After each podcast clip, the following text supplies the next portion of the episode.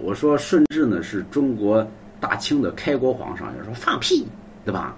那顺治怎么能是开国皇上？关内他就是开国皇上，对吧？你关外呢滚犊子，那么在关外呢，对吧？顺治乃属于开国皇上，但是顺治呢做了没几年，那么？顺治他媳妇呢惹了天花之后呢死了，死了之后顺治一看呢，我不活了，我死去，我出家去，我念经去，当和尚去，我研究杂交水稻去，啊，顺治顺治出家研究杂交水稻去，最后也没研究成功嘛。啊，就袁老爷子把这研究成功了。最后呢，你像这个康熙继位，康熙继位之后呢，孝庄呢孤儿寡母的，而且天下还没有定啊，四处还在打仗，那就没办法了，对吧？所以只能说是这个孝庄呢，一天拉拢这个拉拢那个，最后才保住了大清天下。